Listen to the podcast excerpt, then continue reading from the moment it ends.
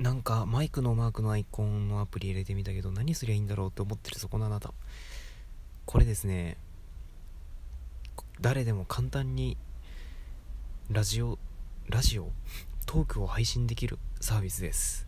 でいきなりなんか堅苦しいこと言ってもしょうがないのでというわけでどうもこんばんは大京です。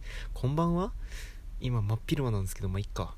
まあそんな感じで実は私もラジオトーカーではあるんですがえー、音声配信を始めようということでまあね音声ねいろいろいいんですよ。何が都合いいかっていうとまず1つ目が目線がいらない。おっとあの車逆走してますね。いやなんかすごい挙動不審だな。まあいいや。あのまあこんな感じで目を使わなくてもね聞くことができるわけですよ。まあ、あの今僕が見てる光景は今これ聞いてる人には全然わからないですからね今タントが逆走してるだなんて知る由もないですから。そう実はこの駐車場内をタントが逆走してました。ねそういうことがありました。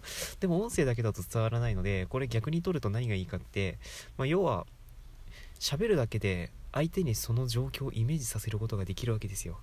ね。誰でも。誰でもです。そう。誰でもできちゃうんです。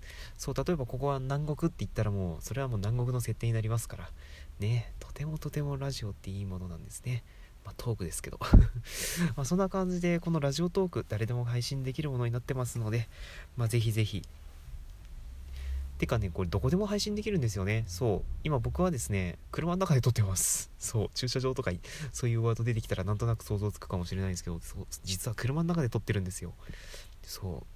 マイクとかでっかい機材がいらないのでもうねこれは本当にラジオトークのいいところですよもうスマホ一つで誰でもできちゃいますから、ぜひぜひ今これ聞いている見ている方はそこのマイクボタンタップしてみてくださいよ世界がちょっと変わるかもしれないですということで家に帰ります はい、ここまで聞いてくださりありがとうございました。お相手は、実はこれからバイトなトーカー大京でした。それではまた次回お耳にかかりましょう。それでは、と。